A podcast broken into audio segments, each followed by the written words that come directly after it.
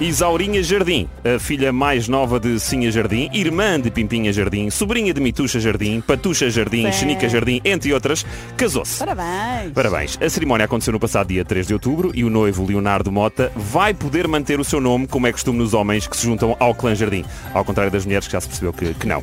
Bom, mas não é este o assunto que nos move. Então. Isaurinha Jardim esteve no 2 às 10 eh, com Maria Botelho Muniz e Cláudio Ramos e disparou uma acusação gravíssima. Diz ela, ou disse ela, muita gente não deu presente. Oh. Que é como quem diz, foram comer e beber à borla. Cláudio Ramos admitiu ser um desses convidados que não dá presentes, apesar de não ter ido ao casamento.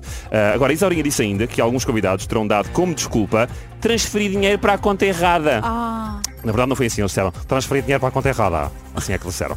Ah, isto não pode ser considerado burla? Pergunto eu. Como reagir perante uma situação destas? Sorrir e fingir que acreditamos e que ainda por cima ficamos solidários com o convidado que pobrezinho perdeu dinheiro com uma pessoa desconhecida?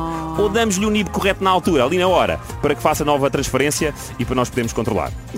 Porque, por exemplo, imaginemos a mesma situação num restaurante, vamos fazer agora aqui a reconstituição.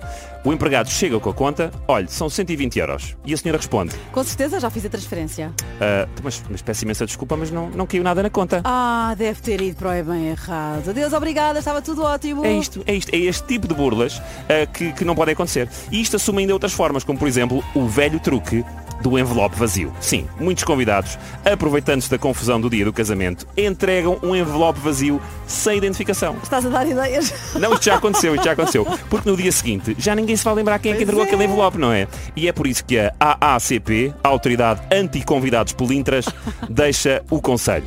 Faça sempre questão de abrir os envelopes à frente dos convidados no momento da entrega. Transferências só por MBWay e mesmo assim perguntar se não tem mais ninguém com o mesmo nome nos contactos. E a, e a última recomendação, nunca convidar o Cláudio Ramos, a não ser que à partida já não se esteja a contar com aquele dinheiro. Ok. Foi o alerta 6pm, boa tarde e bons casamentos a todos. Só grandes músicas.